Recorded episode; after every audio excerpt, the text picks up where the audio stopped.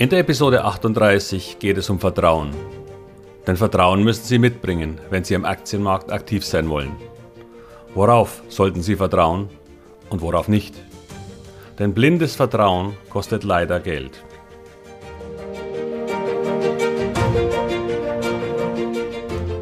Herzlich willkommen, moin und Servus beim Podcast Aktien verstehen und erfolgreich nutzen. Mein Name ist Wilhelm Scholze. In diesem Podcast erfahren Sie, wie Sie das Instrument Aktie für Ihre Geldanlagen richtig einsetzen und dabei den Großteil der Profis hinter sich lassen können. Wie Sie teure Fehler vermeiden und am Wachstum der innovativsten Firmen der Welt partizipieren. Tipps gibt's viele. Hier geht's ums Know-how. Vertrauen. Warum will ich heute über Vertrauen sprechen?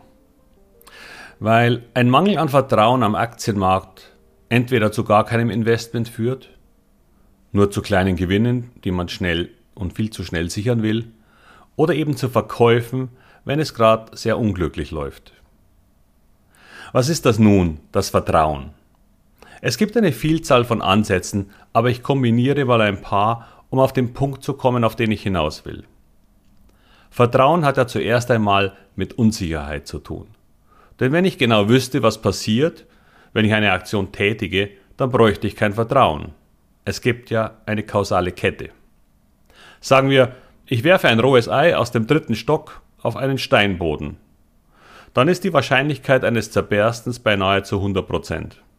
Nahezu, man weiß ja nie. Denn es könnte sich ja um ein versteinertes Ei aus der Zeit der Dinosaurier handeln. Aber gut, hier ein Vertrauen aufzubauen, dass das normale Hühnerei heil bleibt, dürfte ziemlich schwierig werden. Vertrauen kommt also nur ins Spiel, wenn es um unsichere Situationen geht, bei denen ein Ausgang eben nicht mit nahezu vollständiger Wahrscheinlichkeit eintritt. Sonst müsste ich nicht vertrauen. Es ist aber auch in diesem Fall nicht gleichzusetzen mit Glaube oder Hoffnung, wie es bei Wikipedia heißt, weil Vertrauen eine Vertrauensgrundlage benötigt.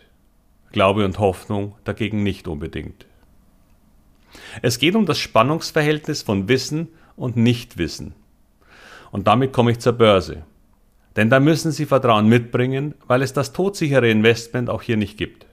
Schon deshalb, weil sich die Politik, die Situationen und die Umwelt laufend ändern können und auch immer wieder werden. Und doch nehmen Sie das Wissen, das Sie aktuell besitzen, und ordnen es ein bewerten und agieren in einem Umfeld der Unsicherheit. Sie treffen Kauf- und Verkaufsentscheidungen nach Einschätzung der verschiedensten Kriterien. Ich sprach hier in meiner Masterclass vom Educated Guess, einer begründeten Vermutung. Und ich hoffe, dass auch Sie diese anstellen, wenn Sie Ihr Geld wo auch immer anlegen. Denn die Entscheidung, was Sie mit Ihren Ersparnissen anstellen und wie Sie Ihre finanzielle Vorsorge angehen, sollte etwas mehr Aufmerksamkeit verdienen als die beim Kauf einer neuen elektrischen Zahnbürste. Und doch steckt auch hier weiterhin das Wort Vermutung mit drin, die für die Unsicherheit spricht. Und damit benötigt man trotz einer sinnvollen Erwartung, Bewertung, Zukunftsprognose ein gewisses Maß an Vertrauen. Wem oder was sollte dieses Vertrauen gelten? Beginnen wir, weil wir hier von Aktien sprechen, mit dem Anlageinstrument Aktie an sich. Aktien werden seit langer Zeit gehandelt und stellen ja nichts anderes dar als Anteile an Unternehmen. Das heißt aber auch, dass wir zuerst dem Unternehmen, dessen Anteile wir kaufen wollen, vertrauen müssen. Denn wenn der Vorstand ein eher zwielichtiges Wesen ist und dieses Unternehmen möglicherweise wenig durchschaubar, dann sind einem Abzweigen von Geldern oder anderen Betrügereien Tür und Tor geöffnet. Vertrauen Sie also dem Unternehmen oder den agierenden Personen schon nicht, dann sollte auch das Investment in seine Aktien logischerweise nicht in Betracht kommen. Da Sie die handelnden Personen in der Regel allerdings meistens nicht kennenlernen, müssten Sie schon den Umweg über das Unternehmen und sein Geschäftsmodell gehen. Hier hilft zumindest eine längere Präsenz an den Börsen und auch die Größe der Firma macht einen Unterschied. Weshalb ich von Penny Stocks schon automatisch abrate. Nur leider hat uns der Fall Wirecard gezeigt, dass Betrügereien auch im ganz großen Stil möglich sind. Seltener, aber nicht komplett auszuschließen.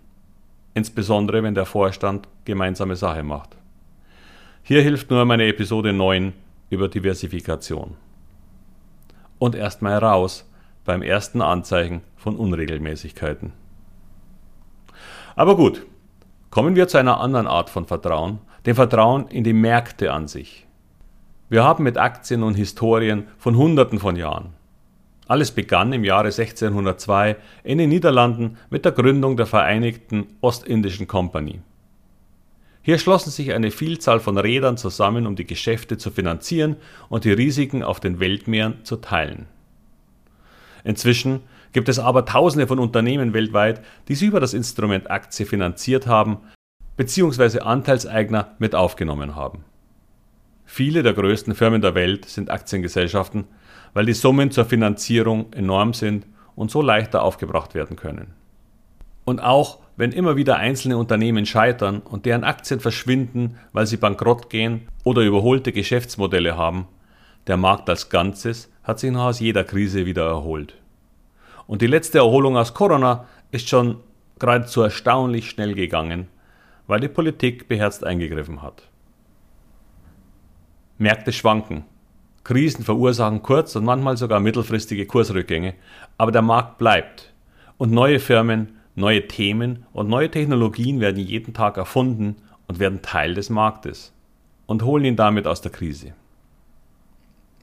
Wir sind hier in Deutschland und der EU und den Vereinigten Staaten zumindest im Moment ziemlich sicher, was das politische System mit seiner Ausrichtung auf eine gewisse freie Marktwirtschaft angeht. Ich vertraue dem zumindest. Leider scheint China da gerade andere Pläne zu haben und die Firmen dort genießen eben nicht die Sicherheit unserer Rechtssysteme. Viele Anleger, die stärker in China engagiert sind, weil es eine gute Idee schien, in eine wirtschaftliche Supermacht zu investieren, werden hier gerade massive Schmerzen haben. Das Vertrauen ist dahin und ich zumindest komme weiterhin nicht auf die Idee, Geld in die nun vermeintlich billigen Aktien zu investieren. Märkte leben von Freiheit, der Freiheit, Geschäftsmodelle zu entwickeln und wenn sie dann im rechtlichen Rahmen sind, sie auch zu verwirklichen. Diese Freiheit steht dort auf dem Spiel und damit das Vertrauen der Investoren. Völlig zu Recht aus meiner Sicht. Denn das System ist in vielen Ländern die noch übergeordnete Macht. Die politische Führung könnte morgen auf die Idee kommen, Dinge zu verstaatlichen oder wie bei dem Uber-Konkurrenten Didi geschehen, die App zur Nutzung des Services zu verbieten bzw. einzuschränken. Wie das in der Türkei weitergeht, werden wir sehen, aber auch hier hält sich mein Vertrauen in die Freiheit in Grenzen.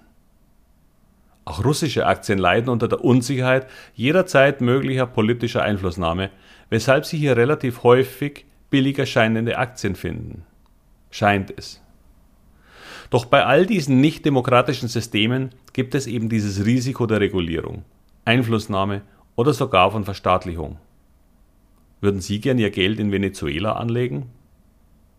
Daher ist eine günstige Bewertung unter KGV oder sonstigen Gesichtspunkten eben nicht unbedingt billig. Würden Sie beispielsweise die Risiken mit 50% ansetzen, dass neue Regeln innerhalb des betreffenden Landes das Geschäftsmodell einer Gesellschaft komplett verändern, dann wäre ein Kurs-Gewinn-Verhältnis, das nur halb so hoch wäre wie bei uns, völlig fair. Die Geschäftsaussichten für ein paar sehr große private E-Learning-Aktien in China haben sich beispielsweise fast pulverisiert. Die chinesische Regierung hat diese hochprofitablen Firmen gebeten, zukünftig ihre Dienste gemeinnützig anzubieten. Sie verstehen sicher, was die Worte gebeten und gemeinnützig bedeuten. Na jedenfalls dürfte die Zeit der großen Gewinne hier vorbei sein. Ich frage mich manchmal, warum man dieses Risiko überhaupt in Betracht zieht. Dazu ein kleiner Exkurs. Man liest immer wieder, dass man breit diversifizieren sollte. Und da bin ich sogar dabei. Nur bitte in Branchen und Geschäftsmodelle, nicht in Länder. Warum sollte ich mein Geld aus einem stabilen, sehr erfolgreichen Land in ein weniger entwickeltes, unterentwickeltes oder politisch instabiles Land tragen? Noch dazu eines, von dem ich keine Ahnung habe, dessen Sprache ich nicht spreche und deren Kultur ich nicht verstehe. Ich lebte einmal für einen mehrmonatigen Sprachaufenthalt in China, aber ich habe weiterhin keine Ahnung von der Kultur in den Köpfen der Regierung dort. Ich sehe allerdings, dass es einen sehr langfristigen Plan gibt. Und ich bin mir nicht sicher, wie gut uns der gefallen wird. Aber zurück zum Vertrauen. Worauf müssten Sie noch vertrauen können? Es gibt einen weiteren Faktor, der dieses Vertrauen benötigt, wenn wir am Aktienmarkt agieren wollen. Wir müssen wenigstens ansatzweise auf die Informationen vertrauen, die wir erhalten. Und in Zeiten von Fake News, viel Marktgeschrei und Informationen, die selbst in seriösen Zeitschriften so manches Mal nicht ausreichend recherchiert sind, ist dieser Faktor gar nicht mal so unwichtig. Blindes Vertrauen in Schrift, sei es in Zeitungen, Zeitschriften oder im Internet, sind leider völlig fehl am Platz. Die Artikel werden häufig von Menschen geschrieben, die viele verschiedene Gebiete abdecken, aber damit auch keineswegs Spezialisten mehr sind. Mir sträuben sich manchmal die Haare über die Dinge, die ich da lese. Doch weil es geschrieben steht, vertrauen die Menschen, die es nicht besser wissen, selbstverständlich diesen Informationen beziehungsweise den vorgetragenen Zusammenhängen und Erklärungen. Sie haben ganz bestimmt auch Freunde oder Bekannte, die, was das Thema Impfen gegen Corona angeht, recht unterschiedliche Meinungen haben. Und diese können Ihnen auch jeweils eine Vielzahl von Artikeln und Meinungen prominenter Vertreter der Ärzteschaft oder anderer Koryphäen nennen, um ihre Meinung zu stützen. Das will ich hier gar nicht vertiefen. Es geht nur darum zu erkennen, dass nicht alles, was geschrieben steht oder in den Medien verbreitet wird, ganz automatisch die Wahrheit ist. Leider macht das die Sache für den Laien nicht einfacher. Was das Thema Börsenzeitschriften angeht, muss man sich klar machen, dass diese jede Woche mit neuen Ideen kommen müssen. Das ist halt so bei einer Wochenzeitschrift. Es sollte aber auch jedem klar sein, dass deshalb nicht jedes Mal alle Empfehlungen gleich die allerbesten Ideen sein können. Verstehen Sie das bitte nicht falsch. Ich lese viele davon und auch regelmäßig. Denn sie sind selbstverständlich auch ausgezeichnete Ideengeber für Themen und Aktien, die nicht unmittelbar und unbedingt in ihrem Fachgebiet liegen.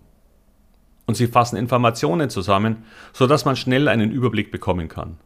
Das heißt, sie können der Startpunkt für Überlegungen sein. Ein Tipp für weitere Vertiefungen. Mehr aber auch nicht. Denn nicht jede Idee wird brillant sein können. Es liegt schon daran, dass auch die Journalisten, die nun schon eher Spezialisten sind, trotzdem Segmente bevorzugen. Damit unterliegen aber sowohl die Selektion als auch die Bewertungseinstellung einem gewissen Bias, das heißt einer gewissen Voreingenommenheit. Und wie im richtigen Leben ist auch nicht jeder, der einen Artikel über ein Unternehmen schreibt, zwangsläufig ein guter Investor. Auch hier gilt, Vertrauen ist gut und sogar nötig, aber darf eigene Überlegungen nicht außen vor lassen. Übergeben Sie die Verantwortung für Ihr Geld nicht leichtfertig einem kleinen Artikel in einer Zeitschrift. Was einem Zeitschriften übrigens auch nur selten mitteilen ist, wann man denn eine Aktie wieder verkaufen sollte. Verkaufen ist zwar ein essentieller Bestandteil von Geldanlage in Aktien, ist aber weit weniger auflagenwirksam, weil man ja damit nur wenige Aktieninhaber ansprechen würde. Das ist also auch völlig verständlich so, aber lässt sie damit ein wenig im Regen stehen. Wie man es dreht und wendet, Sie müssen eine eigene Expertise aufbauen. Selbst wenn Sie sich auf Fonds und ETFs beschränken wollen, schadet ein Verständnis dem langfristigen Erfolg Ihrer Geldanlagen mit Sicherheit nicht. Und dieses Verständnis für Zusammenhänge, guten und weniger guten Ideen und Themen wie einem sinnvollen Verkaufszeitpunkt kann man lernen. Es ist genauso lernbar wie Tennisspielen oder Themen aus Ihrem Fachgebiet. Und wenn Sie sich diese Expertise aufbauen, werden Sie Vertrauen gewinnen. Vertrauen in sich selbst. Vertrauen, das Ihnen helfen wird, ein viel besserer Investor zu werden. Aber über all die Vorteile von Vertrauen in die eigenen Fähigkeiten will ich das nächste Mal sprechen. Denn erst wenn Sie dieses erreichen, können Sie weit überdurchschnittlich für Ihre Zukunft vorsorgen. Damit schließe ich für heute und bedanke mich für all die positiven Kommentare, die ich bisher von Ihnen bekommen habe. Jeder einzelne freut mich sehr und sport mich weiter an, Ihnen zu helfen, das Anlageinstrument Aktie zu verstehen und hoffentlich sehr gewinnbringend für sich zu nutzen. Vielen Dank und bis zum nächsten Mal. Ihr Wilhelm Scholze.